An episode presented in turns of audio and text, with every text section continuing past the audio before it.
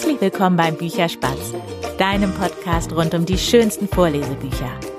Ja, und heute geht es gleich um drei Bücher, nämlich um die drei erzählenden Bücher von Christina Scharmacher-Schreiber. Christina hat noch viel mehr Bücher geschrieben, hauptsächlich Sachbücher. In dieser Folge jetzt heute geht es eben um ihre drei erzählenden Bücher Inner Inseling, Ibbe und Knut und Käthe Peteter. Ich habe mit Christina gesprochen über ihre Nordseeliebe. Du wirst auch gleich am Anfang erfahren, warum das für diese Bücher so wichtig ist. Wir haben darüber gesprochen, dass Umwelt- und Naturthemen sind, die ihr sehr am Herzen liegen, was eben auch in ihren Büchern rüberkommt. Wir haben über den Unterschied gesprochen, den es ausmacht, ob man für drei oder für sechsjährige schreibt und auch so ein bisschen über ihren Weg vom Sachbuch zu diesen erzählenden Geschichten und auch über Begriffe wie Base und Etepetete. Mit diesem Doppelpack an Bücherspatzfolgen, denn zu diesem Interview gibt es natürlich auch wieder eine Lesung, gibt es auch eine Neuerung beim Bücherspatz. Und zwar ist Inner Inseling eher für Kinder so ab sechs, sieben. Vielleicht erinnerst du dich dran, vor zwei Jahren hat mich Kalle Pinguin interviewt. Das Interview ist auch noch immer zu lesen auf der Webseite kalle-pinguin.de. Da einfach ein bisschen runterscrollen.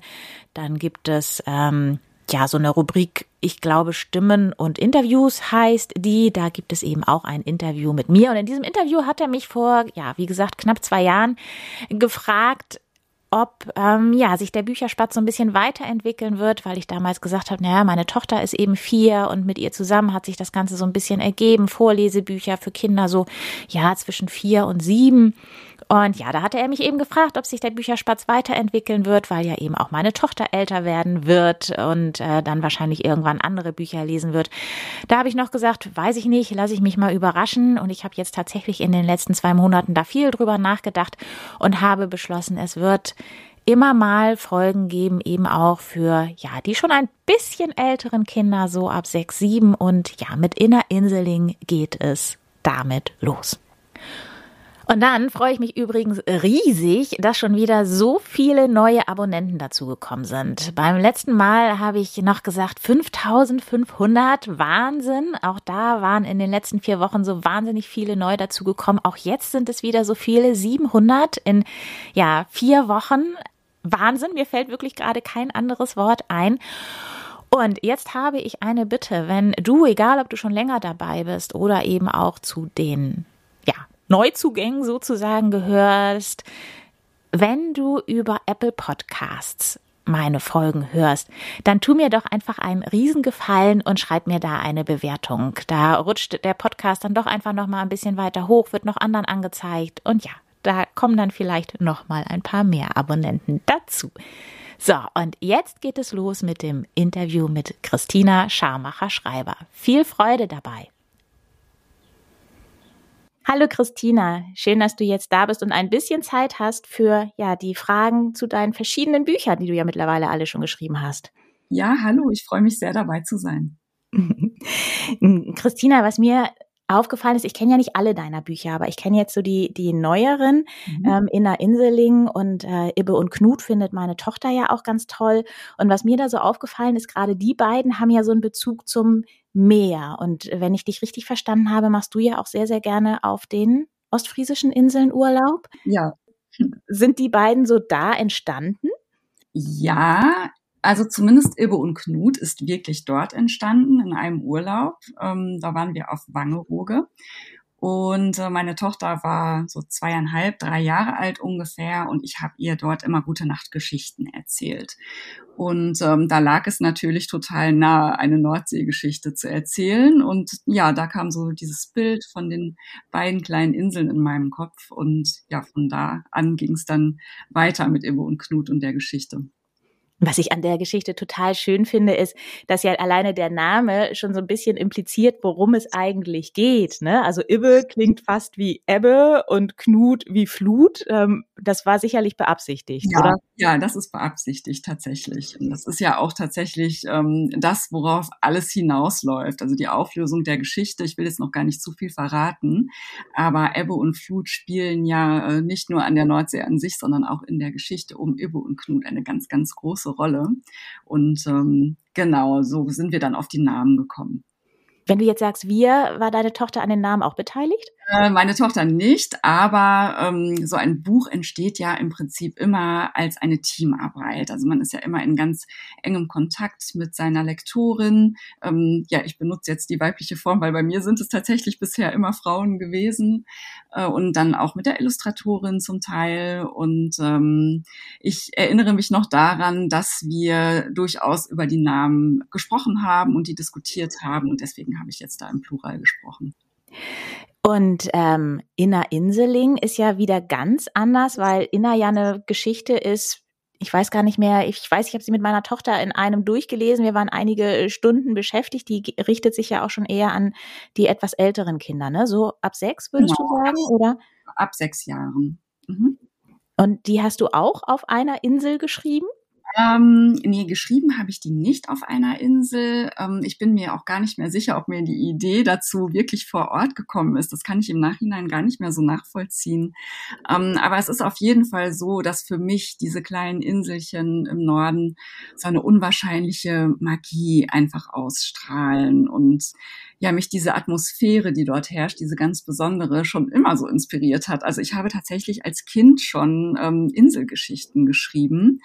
Und ähm, so schwirrten da immer schon verschiedene Ideen in meinem Kopf herum. Und Inna war zunächst ein kleiner Wichtel und gedacht für Kinder ab drei Jahren. Und dann hat sich da eigentlich erst so mit der Zeit mehr draus entwickelt.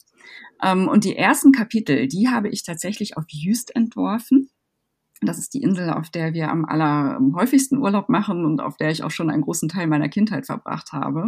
Mhm. Ähm, und dort sind ähm, die ersten Kapitel nicht geschrieben worden, aber entstanden. Also da habe ich die entworfen und habe mir die ausgedacht und ähm, habe die skizziert und aber die Idee an sich, wie gesagt, ich kann es im Nachhinein schon gar nicht mehr so nachvollziehen, weil mein Kopf immer so voller Insel und Nord. Das heißt, in deinem Kopf schwören immer ganz, ganz viele Geschichten rum.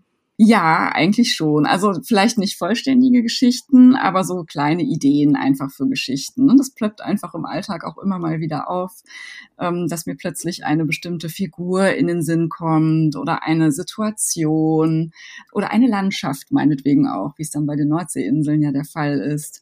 Ähm, das können ganz viele unterschiedliche Dinge sein und dann entstehen so kleine Bilder oder vielleicht auch ja kleine Dialoge, ähm, ganz unterschiedliche Dinge, die sich dann irgendwann, wenn ich mich dann wirklich hinsetze, zu Geschichten entwickeln können. Da hast du jetzt gerade schon was, äh, was Richtiges an oder was Wichtiges angesprochen. Wann schreibst du denn so? Also hast du einfach so feste Zeiten, wo du sagst, die Ideen, die jetzt gerade in meinem Kopf sind, da müssen die raus oder wenn die kommen, schreibst du es dann direkt? Weil das macht ja irgendwie jeder anders, ne? Wie ist das bei dir? Nee, ich habe tatsächlich feste Arbeitszeiten, einfach durch unseren ja, Familienalltag vorgegeben. Ich bin auch Mutter, habe ich ja vorhin schon erzählt, dass ich mhm. eine Tochter habe, die geht jetzt mittlerweile zur Schule. Und ähm, vormittags, wenn die dann weg ist, ist so meine Arbeitszeit. Das ist immer so ungefähr von 8 Uhr bis 14 Uhr. Das ist meine feste Schreibtischzeit. Ähm, und ansonsten kann das natürlich auch mal sein, dass ich dann, ähm, wenn es gerade so in die heiße Phase eines Buchprojektes geht und alles etwas schneller gehen muss, dass ich mich dann auch einfach mal abends oder am Wochenende hinsetze.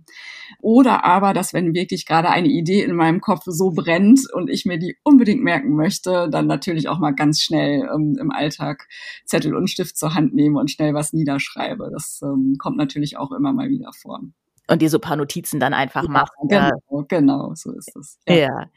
Was sagt denn deine Tochter zu den Geschichten? Das ist doch bestimmt toll, wenn Mama Geschichten schreibt, oder? Ja, total. Und für mich natürlich auch wahnsinnig hilfreich. Also ich habe ja vorhin schon erzählt, einerseits entstehen natürlich die Ideen auch so im Dialog mit ihr, wenn sie sich wünscht, dass ich ihr etwas erzähle oder wie auch immer. Und andererseits, ähm, wenn die Geschichten denn dann niedergeschrieben sind, beziehungsweise nicht nur die Geschichten, ich schreibe ja auch Sachbücher, ähm, wenn die Texte dann geschrieben sind, dann lese ich die auch mit ihr. Also mittlerweile kann sie auch etwas selbst lesen. Sie geht jetzt in die erste Klasse, ähm, aber ich lese ihr die Geschichten auch immer noch ganz, ganz viel vor. Und das ist für mich natürlich wahnsinnig wertvoll, weil ich auch von ihr ja Rückmeldung bekomme und sie dann schon mal sagen kann, welche Stelle sie besonders toll findet oder welche Stelle sie vielleicht nicht so gut versteht. Und ähm, genau, das ist wirklich sehr, sehr hilfreich beim Schreiben. Ja, das glaube ich sofort. Und ihr macht es auch Spaß. Hat denn deine Tochter von den Geschichten, die du bisher geschrieben hast, irgendwie eine Lieblingsgeschichte? Ja, das ist Inna Inseling tatsächlich. Das ist ihre absolute Lieblingsgeschichte. Vielleicht aber auch ein bisschen bedingt durch ihr Alter. Also da ist sie ja wirklich gerade die Zielgruppe mit ihren sieben Jahren. Ähm, da passt das besonders gut zu ihr. Das ist so zumindest im Moment ihre Lieblingsgeschichte ich finde diese Geschichte ja auch ganz, ganz toll, weil wirklich das, was du eben erzählt hast, ne, so du, du ähm, möchtest auch so das Flair und so rüberbringen. Ich finde, das ist dir in dem Buch total toll gelungen, weil ich kenne ja nun die Nordseeinseln auch, nicht so gut wie die Ostseeküste, aber ich kenne die Nordsee auch. Und ähm, ich finde, das kommt richtig schön rüber, so die, die Stimmung, wie das ist, wenn man am Strand ist und mit dem Wind und so. Also das ist echt eine ganz tolle Geschichte geworden, finde ich. Ja, danke schön. Das ist auch wirklich genau das, was mich so dazu inspiriert hat, einfach ähm, dort eine Geschichte oder auch mehrere Geschichten anzusiedeln auf diesen Inseln, ne? dass man einfach ja so eine ganz besondere Welt hat, so eine ganz eigene, abgeschlossene Welt dann auch, dann automatisch dadurch, dass man sich auf einer Insel befindet und ähm, ich mich einfach dort, auch wenn es teilweise nur eine halbe Stunde oder auch eineinhalb Stunden dauert, mit der Fähre auf diese Inseln zu fahren, wirklich in einer komplett anderen Welt befindet. Und ich finde, das bietet sich einfach an, um dort so kleine magische Charaktere anzusiedeln. Ja, genau, magisch ist das richtige Wort. Das fehlte mir eben so ein bisschen. ähm, was wollte ich dich jetzt gerade fragen? Ähm, jetzt ist mir die Frage entfallen. Ach so, genau. Die, die Inner und auch aus einer anderen Geschichte von dir, die, die Kete Petete, da können wir ja nachher noch vielleicht ganz kurz zukommen. Das sind ja auch alles so Figuren, die eben auch so ein bisschen ähm, magisch sind, die ähm, mit Tieren reden können, also so ein bisschen ja zauberhaft vielleicht auch, ne? Also mhm. nicht so wie du und ich. Mhm. Also was macht das für dich aus oder wie wie kommst du da drauf, dass die ja so ich weiß gerade gar nicht, wie ich das sagen soll, so, so feinfühlig vielleicht auch sind und, und so, ein, so besondere Antennen haben. Ja, also, dass diese Figuren unbedingt magisch sein müssen, das ist jetzt nicht unbedingt etwas, was ich schon im Kopf hatte, als ich ähm, angefangen habe, an ihnen zu arbeiten. Ähm, ich weiß zum Beispiel noch, dass ich bei den Inselingen auch ähm, lange darüber nachgedacht habe, welche Fähigkeit die eigentlich haben sollen und müssen. Mhm. Es ist ja bei denen tatsächlich so, dass die ähm, zwar selbst besondere Wesen sind, Fantasiewesen, die es ja in der Realität nicht gibt, aber dass die jetzt eigentlich gar keine speziellen Fähigkeiten haben. Die können ja jetzt nicht zaubern oder so. Die haben diese ganz, ganz spezielle Bindung zu Tieren. Ähm, es ist aber auch jetzt nicht so, dass sie direkt mit diesen Tieren Tieren sprechen. Ähm, sie sprechen zu den Tieren, aber es gibt keine Dialoge. Also es gibt, jetzt gibt es ja in manchen Büchern auch. In Kete Petete ist das ja dann auch tatsächlich so. Ähm, aber bei Inner Inseling ist es jetzt nicht so, dass sie die Tiere sprechen hören kann. Aber sie hat eben, wie du gerade schon gesagt hast, diese ganz, ganz feinen Antennen äh, und diesen Bezug zur Natur einfach, die ihr so nahe ist. Und das haben die an, anderen Inselinge auch. Also die leben quasi im Einklang mit der Natur und ähm, ja, verstehen automatisch, was die Insel, was die Natur, was die Tiere dort brauchen und kümmern sich um die. Und das ist so etwas, eine Ebene, die mir schon sehr, sehr wichtig ist. Dieses Umweltthema, das Naturthema, was in, in der Inselin ja nicht nur auf dieser Ebene, sondern auch ganz konkret in der Handlung dann eine Rolle spielt, in dem, ähm, ja, Inner ihre Insel vor einem großen Hotel bewahren muss, was die Natur dort auch zerstören würde. Und das ist jedenfalls ein Thema, was mir selbst sehr am Herzen liegt. Ne? So der Bezug zur Natur, zur Umwelt, zu den Tieren und auch etwas, was ich Kindern gerne nahebringen möchte und was ich in meinen Sachbüchern zum Beispiel ja auch tue. Mhm. Jetzt gibt es ja zu Inna Inseling ganz frisch auch einen zweiten Band, ne? Und Inna hat ja in dem, in dem ersten Band ja eigentlich auch Angst vor Menschen, die sie dann eben in dieser ganzen Geschichte so ein bisschen überwindet. Ähm, wie ist das in dem zweiten Band?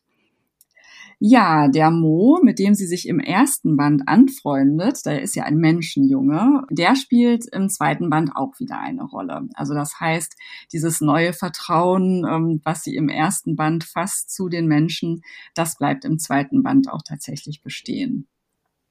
Und äh, was ist so das große Thema dann in dem zweiten Band? Du hast ja gerade eben erzählt, in dem ersten um die, Na also um die Natur wird es ja wahrscheinlich auch gehen. Ich kenne den zweiten Band eben nicht. Ja. Ähm, magst du einfach mal so ein bisschen erzählen, worum es da geht? Im zweiten Band, da stehen tatsächlich beide Themen ähm, auch wieder im Mittelpunkt. Also es geht einmal um Innas Beziehung zu Mo. Da geht es dann aber nicht mehr darum, dass sie irgendwie Angst vor ihm hätte. Das ist dann ja längst überwunden, äh, schon im ersten Teil, sondern es geht dann eher darum, dass es den ein oder anderen Inseling gibt, ähm, der dann äh, von dieser Beziehung zu dem Menschenkind Mo ähm, die sie aufgebaut hat, erfährt. Denn ähm, eigentlich ist es ja so, dass die Menschen die Inselinge gar nicht wahrnehmen können. Das ist bei Mo jetzt anders. Und ähm, ja, das spielt auf jeden Fall eine große Rolle in diesem Buch. Da gibt es nämlich dann äh, Innas Oma, die das eigentlich gar nicht so gut findet, dass Inna jetzt mit einem Menschen befreundet ist.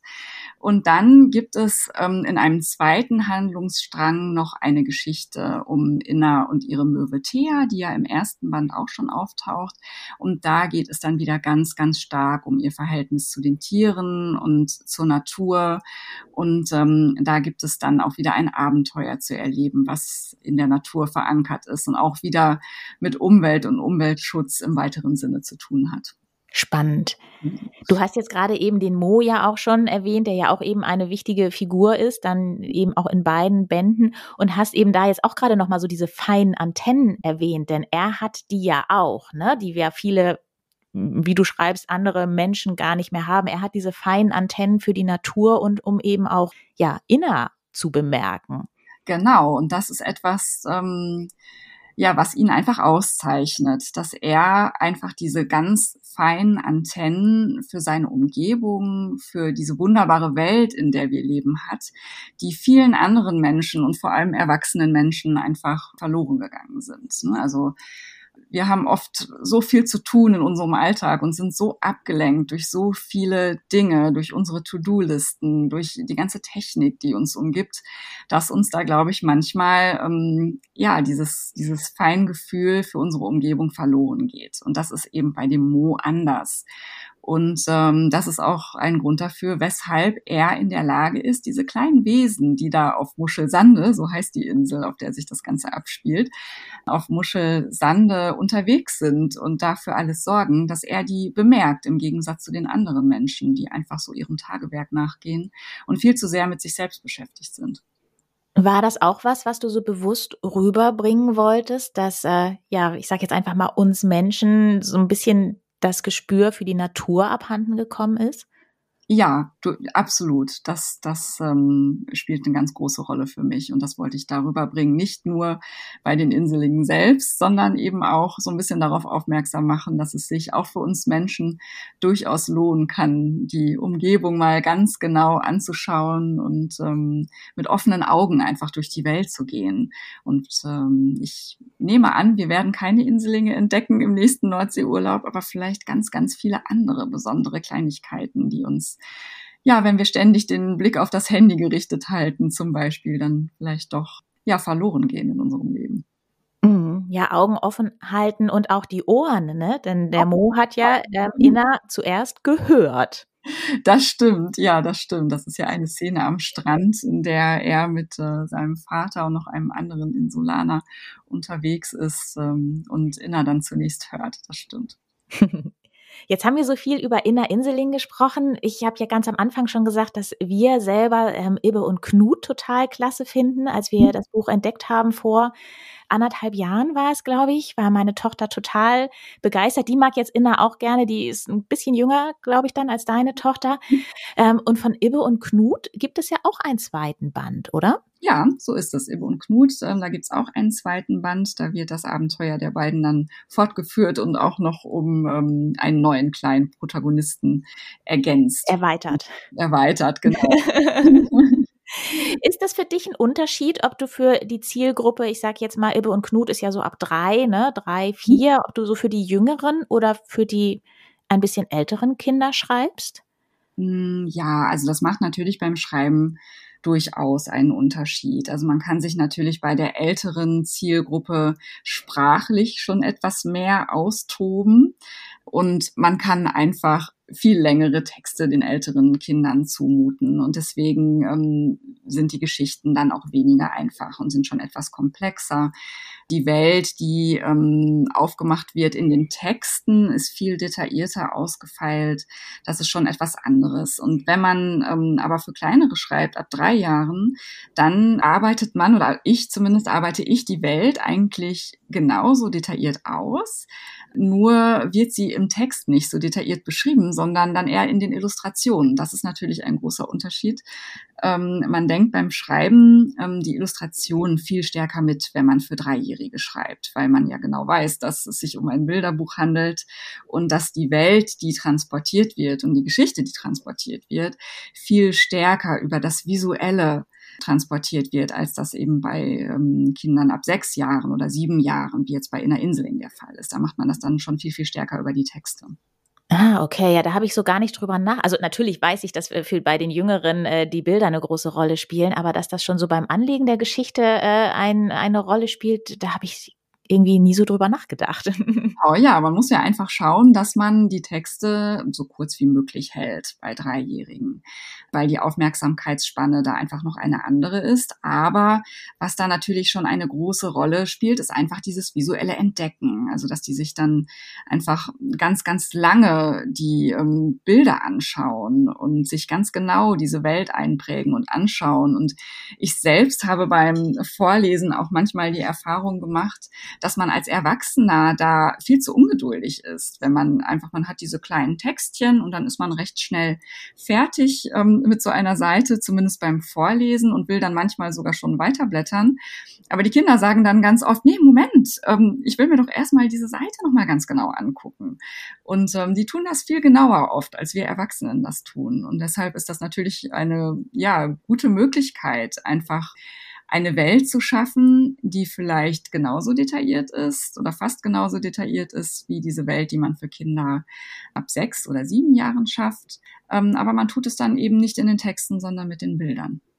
Mm, das heißt, du arbeitest da dann auch ganz eng mit den Illustratoren zusammen. Du, du briefst mhm. sozusagen die Illustratoren, was du ja. dir dabei drumherum zu der Geschichte noch gedacht hast. Ja, richtig, genau. Also es funktioniert bei jedem Buchprojekt ein bisschen anders. Es ist manchmal so, dass man dann im direkten Austausch mit den IllustratorInnen steht. Manchmal läuft das dann auch über das Lektorat, dass man sich erstmal mit der Lektorin darüber austauscht, was genau man sich vorstellt, was man gerne zeigen möchte.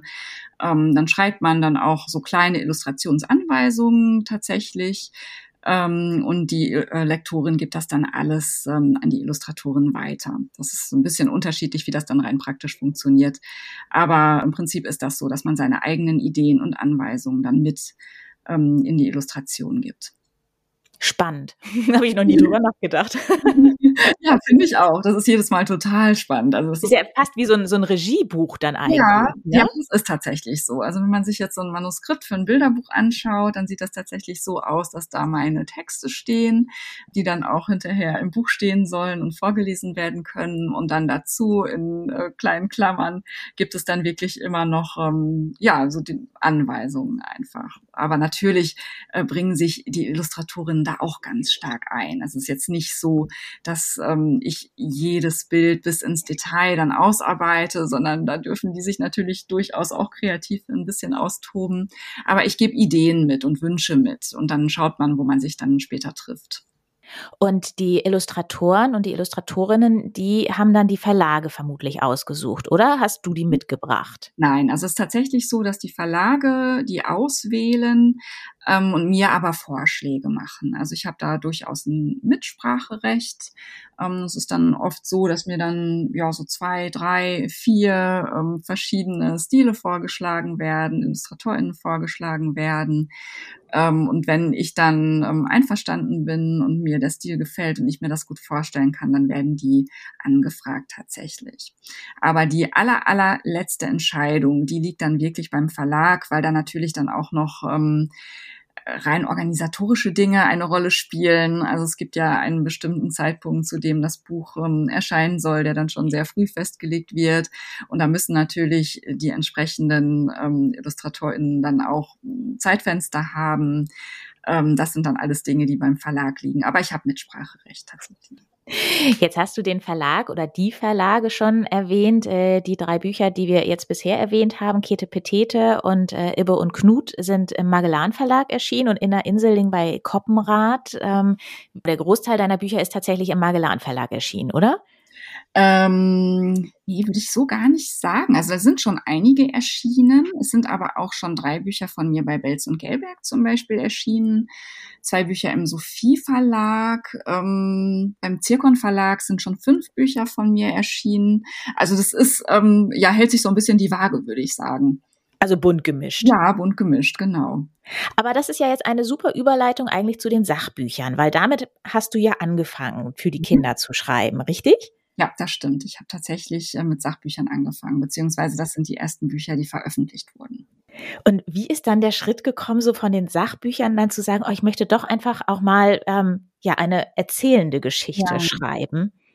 Also diese Erzählung, das ist eigentlich schon etwas, was mir schon immer im Kopf herumgeschwirrt ist die waren eigentlich schon immer da. Also ich glaube, ich habe ja das vorhin schon erwähnt, dass ich sogar als Kind schon Erzählungen und Inselgeschichten geschrieben habe, wie das ganz viele Kinder ja, glaube ich, tun, sich dann mal hinzusetzen und eigene Geschichten zu erfinden. Mhm. Ähm, und die Sachbücher, die kamen dann eigentlich erst einmal als ich in Elternzeit gegangen bin. Ich war ja vorher, bevor meine Tochter geboren ist, am Theater, beziehungsweise bei Opernhäusern und bei Ballettkompanien gearbeitet als Dramaturgin und in der Presse- und Öffentlichkeitsarbeit. Und dann wurde ich schwanger, ging in Elternzeit und habe dann überlegt, was kann ich tun? Wie kann ich mich beruflich verändern? Wie kann ich ähm, ja dieses neue Leben mit Baby mit dem Berufsleben vereinbaren? Das ging tatsächlich am Theater nicht so gut. So, und dann habe ich so ein bisschen darüber nachgedacht, was kann ich gut? Das war einfach das Schreiben, weil das habe ich schon immer gemacht. Also ich habe schon während des Studiums für Zeitungen geschrieben. Ich habe auch am Theater in der Dramaturgie und Öffentlichkeitsarbeit ganz, ganz viel geschrieben ähm, und habe dann ähm, aus diesem Gedanken heraus, dass das einfach eine Stärke von mir ist, mich an ähm, ja, Verlage gewendet und ähm, habe ähm, angefragt, ob es irgendeine Möglichkeit für mich gibt, als freie Mitarbeiterin während meiner Elternzeit zu arbeiten, Aufträge zu bekommen. Und ähm, das erste, was dann kam vom Zirkon Verlag tatsächlich, war eine Fachberatung für ein Ballettbuch. Und danach folgten dann erste Schreibaufträge. Also die ersten Sachbücher, die ich geschrieben habe, das waren wirklich Auftragsarbeiten. Da war es nicht so, dass ich mit einem Manuskript ähm, an die Verlage herangetreten bin, sondern ja, da gab es quasi vom Verlag schon Themenwünsche und ein Konzept und die haben mir das dann anvertraut und äh, so habe ich diese Bücher geschrieben. Und dann habe ich gemerkt, Mensch, das macht wahnsinnig viel Spaß, Themen für Kinder aufzubereiten und ihnen so mit ähm, ja, diesem Sachwissen ähm, ein Stück der Welt zu eröffnen und äh, ja, sie so ein bisschen mitzunehmen in die Welt. Und ähm, auch mir persönlich hat es einfach Spaß gemacht, mich in verschiedene Themenbereiche einzuarbeiten. Genau, und dann habe ich gemerkt, dieses Sachbuchschreiben ist eigentlich eine ganz tolle Sache. Das war aber nicht schon immer ein Traum von mir, sondern ist eben wirklich durch diese Auftragsarbeiten entstanden. Hat sich so ergeben Hat eigentlich. Sich so ergeben, genau. Was aber natürlich dann doch schon immer so ein Traum von mir war, war tatsächlich mal so richtig ein erzählendes Kinderbuch zu schreiben. Und das ist dann etwas, was sich so parallel entwickelt hat. Ich habe also auch im Sachbuchbereich einige Sachgeschichten geschrieben. Das heißt, im Erzählen habe ich mich auch beim Sachbuchschreiben schon geübt ähm, und habe das so schon ausprobiert. Und es hat mir natürlich total viel Spaß gemacht und hat auch ganz gut geklappt ähm, denn mehrere meiner Sachbücher sind tatsächlich solche Sachgeschichten. Also ich habe zum Beispiel ein Buch über Wölfe geschrieben oder über den Regenwald und dann im Magellan Verlag auch noch ähm, verschiedene Sachgeschichten. Ähm, deshalb dieses Erzählen, das habe ich auch tatsächlich beim Sachbuchschreiben schon getan. Und dann sind ja auch wieder Naturthemen, ne? Regenwald, Wölfe. Ja, ja, das war das, was ich vorhin meinte. Also es ist wirklich etwas, was mir einfach am Herzen liegt. Genau, ja, und so habe ich dann eigentlich auch beim Sachbuchschreiben schon erzählt und habe dann irgendwann ähm, als allererstes tatsächlich diese Ibbe und Knut Geschichte niedergeschrieben, die ähm, ich mir da im Urlaub ausgedacht hatte für meine Tochter.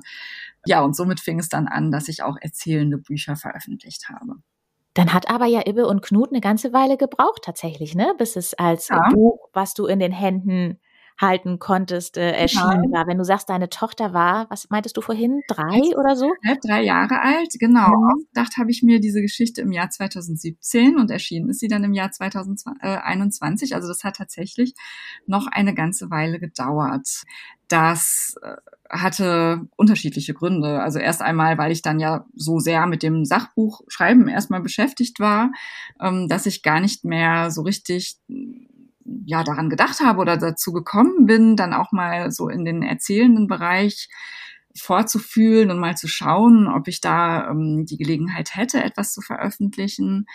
Und dann, als es dann soweit war, dass ähm, die Geschichte dann bei Magellan lag und dort auch auf Begeisterung gestoßen ist und ähm, angenommen wurde, hat es auch einfach noch mal so eine Weile gedauert, bis es dort dann ähm, erschienen ist, einfach aus so organisatorischen Gründen. Das musste dann erstmal ein freier Platz im Programm sein. Das wird ja immer schon sehr weit im Voraus geplant tatsächlich.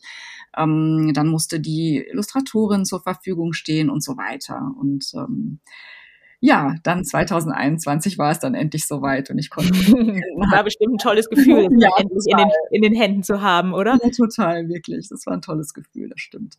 Eine ganz andere Geschichte, die wir ja jetzt auch schon zwei, dreimal erwähnt haben, Käthe Petete, die hat ja jetzt mit dem Meer nichts zu tun, aber schon auch mit, ähm, mit Natur und so ein bisschen, ja, ich sag mal, fantastischen Wesen, also nicht, äh, ja, normal. Fällt jetzt gerade kein besseres Wort ein. Wo ist dir die Geschichte eingefallen? Ja, das weiß ich ehrlich gesagt jetzt auch gar nicht mehr so genau, wo genau sie mir eingefallen ist. Also was ich da, glaube ich, auch zuerst im Kopf hatte, war wieder weniger eine konkrete Geschichte als eine Atmosphäre. Also es war ja, wie ich vorhin schon erzählt habe, ganz klar bei diesen Inselgeschichten einfach diese Meeresatmosphäre, diese frische Luft, diese ruhige Stimmung. Und bei Kete Petete war es tatsächlich so ein herbstliches Bild, was ich vor Augen hatte. Also das ist etwas, was mir kam wirklich im Herbst, als die Blätter bunt waren und ähm, es draußen stürmte und ähm, dieses schöne goldene goldene Herbstlicht herrschte. Das war eigentlich das, was mich so dazu inspiriert hat, diese Geschichte zu schreiben. Also wieder eher Atmosphäre und Landschaft als so eine konkrete Idee für eine Geschichte. Und dann habe ich auf einmal ähm, in dieser Landschaft so eine kleine Person gesehen, die mit Kürbissen spielt und mit Kürbissen Fußball spielt. Das war das erste Bild, was ich für ähm, Kete Petete dann im Kopf hatte oder von dieser Figur Kete Petete die war zuerst noch ein bisschen anders und hat sich dann erst mit der Zeit ähm, zu dem entwickelt, was sie dann schließlich geworden ist. Das war einfach ein längerer Prozess tatsächlich. Und ist ja auch vom Namen her Kete Petete wieder so eine kleine Wortspielerei, ne? Wie bei Ibbe und Knut und Inner Inseling ja eigentlich auch. Ja, das stimmt, das stimmt. Ähm, wobei diese, dieser Zusatz Petete, der kam tatsächlich erst ein bisschen später. Also sie hieß erstmal nur Kete und ähm, als sich dann ihr Charakter so herauskristallisierte und auch diese etwas ähm, angespannte Beziehung, die sie hat zu ihrer Base, denn die Kete hat eine Base Babette, die sehr, sehr vornehm ist und ähm, der es überhaupt nicht gut gefällt, dass die Kete selbst das eben nicht ist, sondern dass sie eine kleine Werkstatt betreibt und in seinen, einer alten, so ein bisschen verfallenen Mühle lebt. Erst als ich diese beiden Charaktere dann klar vor mir hatte, diese, dieses Verhältnis zwischen den beiden, beiden. Da kam mir dann eigentlich dieser Petete-Zusatz einfach durch Ete Petete und dann passte das zufällig so wahnsinnig gut zu Kete. Mhm. Ähm, ja, dass wir dann dabei geblieben sind. Ja, das ist ja auch so der zentrale Punkt in dem Buch, ne? So dieser Gegensatz zwischen dieser bodenständigen Kete und dieser, wie du gerade gesagt hast, ja doch eher etwas vornehmen ähm, Base, was ich ja auch sehr lustig fand, das in dem Buch gelesen zu haben, weil ich meine, ich kenne den Begriff noch, aber ich habe mich ja. ähm, na nicht gewundert, aber ähm, ja, vielleicht doch ein bisschen gewundert, weil ich meine, ich glaube, unsere Kinder heute kennen tatsächlich eher so den Begriff ähm, Cousine oder Cousin als noch Base, oder? Ja, wahrscheinlich. Aber das ist auch tatsächlich äh, etwas, was mir ein Anliegen ist. Also, dass ich ähm, sprachlich durchaus ja mal ein bisschen weiter aushole auch. Also das mache ich bei Inner Inseling auch und bei Ibbe und Knut ist natürlich jetzt für eine jüngere Zielgruppe, aber ein Stück weit auch, dass ich also wirklich versuche, dass es sprachlich nicht nur einfach und leicht nachzuvollziehen ist, sondern einfach auch schön. Also, dass es eine schöne Sprache ist, die die Kinder da hören und auch eine Sprache ist, die sehr, sehr vielfältig ist und die den Kindern ähm, auch durchaus zutraut, neue Begriffe kennenzulernen und aufzunehmen und ihren Wortschatz zu erweitern und einfach ja die Vielfalt von Sprache kennenzulernen und auch diese vielen kleinen Nettigkeiten, die es da gibt, wie zum Beispiel solche Wortspiele wie Kete Petete, weil ich glaube auch Ete Petete ist nicht unbedingt ein Begriff, den Kinder den alle Kinder sofort kennen, mit dem sie sofort was anfangen können. Oder dann eben auch sowas wie Base. Und ich finde das eigentlich sehr, sehr nett, sowas einzustreuen, um die Kinder da auch mal zum Fragen anzuregen. Und das kann man ja durchaus. Das kann ja auch Gesprächsstoff bieten, so ein Text. Ich finde, die muss man vielleicht auch gar nicht sofort auf den ersten Blick ähm, komplett erfassen, sondern man kann ruhig auch mit den Eltern oder den Vorlesenden, wer auch immer das ist, darüber sprechen und mal nachfragen. Und ähm, ja, das finde ich einfach auch eine sehr, sehr schöne Sache. Ja, auf jeden Fall. Jetzt habe ich dich vorhin gefragt, welches deiner Bücher das Lieblingsbuch deiner Tochter ist. Hast du selber eins von deinen? Wo du sagst, oh, das ist, weiß ich auch nicht, das ist so mein absolutes Herzensbuch ja. oder einfach so von der Geschichte her oder auch von den Sachbüchern? Gibt's da eins? Hm, oh, das ist schwer zu sagen. Das ist immer so ein bisschen das Buch, an dem ich gerade aktuell arbeite, glaube ich, weil ich in dem mhm. gerade so stark drin stecke. Also natürlich sind jetzt Inner Inseling und Ibbe und Knut etwas Besonderes dadurch, dass es so eine ähm, ja, Fortführung ist dieser Geschichten, die ich schon als Kind mir ausgedacht habe über diese Inseln. Aber auch die anderen Bücher ähm, mag ich sehr und sind mir sehr nah. Auch die Sachbücher. Ähm, zum Beispiel habe ich ja ein Buch über den Klimawandel geschrieben, was mir ein wahnsinniges Anliegen war, einfach, in dem, dass ich ganz, ganz viel Herzblut gesteckt habe, weil es einfach so ein wahnsinnig wichtiges Thema ist ja, also du merkst schon, es äh, ist ganz schwer, schwer für mich, mich da zu entscheiden. Das kann ich eigentlich gar nicht. Nee, musst du dann ja auch gar nicht. Aber hätte ja sein können, deswegen ja, habe ich ja. gefragt. Und jetzt hast du gerade noch so eine schöne Vorlage gegeben, weil du gemeint hast, das sind weiterführende Geschichten. Also beide jetzt, Ibbe und Knut und Inner Inseling. Wird es da dann auch noch einen dritten Band jeweils geben? Mm, also von Inner Inseling auf jeden Fall. Der ist tatsächlich auch schon fertig und ähm, liegt gerade bei der Marlin Hörl und wird illustriert. Ähm, das ist ja, glaube ich, auch kein großes Geheimnis. Das darf ich ruhig schon verraten. Ähm, bei Ibo und Knut kann ich tatsächlich noch nichts dazu sagen im Moment dann nicht. ja, das sind immer ähm, genauso Absprachen mit dem Verlag und so weiter, an die man sich dann halten muss einfach. Ja, das ist ja auch alles äh, völlig fein. genau. Aber was du mir vielleicht noch verraten kannst, ist ähm, das, was ich ja zum Ende immer frage, die äh, Frage nach deinem eigenen Lieblingsbuch aus deiner Kindheit. Hast du da eins? Oder wenn nicht aus der Kindheit erinnert man sich ja manchmal nicht so dran, aber so als Jugendliche ein Buch, was du über alles geliebt hast? Hm. Ja, das sind auch viele tatsächlich. Also ich glaube, ähm, ganz klassisch die Antwort Astrid Lindgren Bücher. Also das, ähm, da habe ich viele Lieblingsbücher tatsächlich, beziehungsweise hatte sie auch schon in meiner Kindheit. Ich glaube, mein allerliebstes Lieblingsbuch von Astrid Lindgren ähm, waren die Bullabü-Geschichten, wenn ich jetzt so mich zurückerinnere und mich mhm. eins entscheiden müsste von den vielen tollen Büchern. Die habe ich sehr gemocht. Es passt vielleicht auch schon wieder so ein bisschen zu dem, was ich jetzt so schreibe. Ähm, ja, stimmt. Ne? Also so, dass ich mag einfach ja diese gemütlichen Welten ähm, und finde, dass Kinder sich in solche Welten durchaus mal zurückziehen dürfen. Ähm, genau, und ich habe auch sehr gerne Christine Nöstlinger zum Beispiel gelesen. Das habe ich auch gern gemocht. Erich Kästner auch. Ähm, das doppelte Lottchen zum Beispiel mochte ich sehr. Ähm, ich bin auch die Tochter äh, eines Zwillings. Also meine Mutter ähm, ist Zwilling und äh, ihre Schwester war so auch so ein bisschen äh, wie eine zweite Mutter für mich. Also zu der hatte ich auch so ein enges Verhältnis. Deswegen mochte ich diese Zwillingsgeschichte so sehr ja, das sind einfach ein paar Beispiele, aber da gibt's noch viel mehr tatsächlich. Ach, es gibt ja auch so wahnsinnig ja. viele tolle Kinderbücher und ähm, genau. Und mit Astrid Lindgren bist du definitiv nicht allein. Also diese Nein. Antwort bekomme ich ganz, ganz, ganz, ja. ganz oft. Das glaube ich dir. Ja, das glaube ich dir.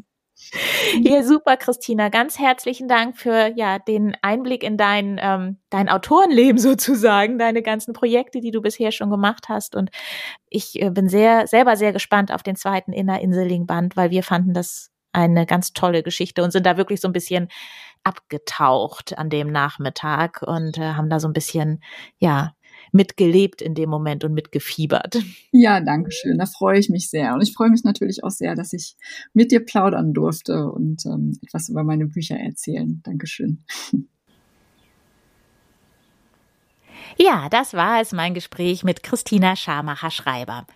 Ganz zum Schluss habe ich ja eben auch Inner Inseling nochmal erwähnt. Das ist das Buch, aus dem ich in der Bücherspätzchen-Folge vorlesen werde ein Kapitel, natürlich so, dass die Kinder eine Hinführung sozusagen zu dem Kapitel bekommen und auch hinterher gebe ich noch einen Ausblick, wie es denn dann weitergeht mit der Geschichte.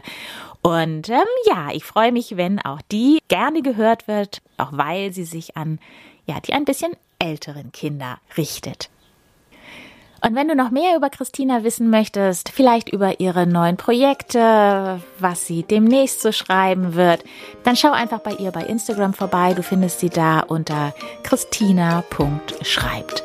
Mich findest du da natürlich auch, falls du das nicht sowieso schon weißt, unter der Bücherspatz. Ja, und damit sage ich für heute Tschüss, bis bald, deine Berit.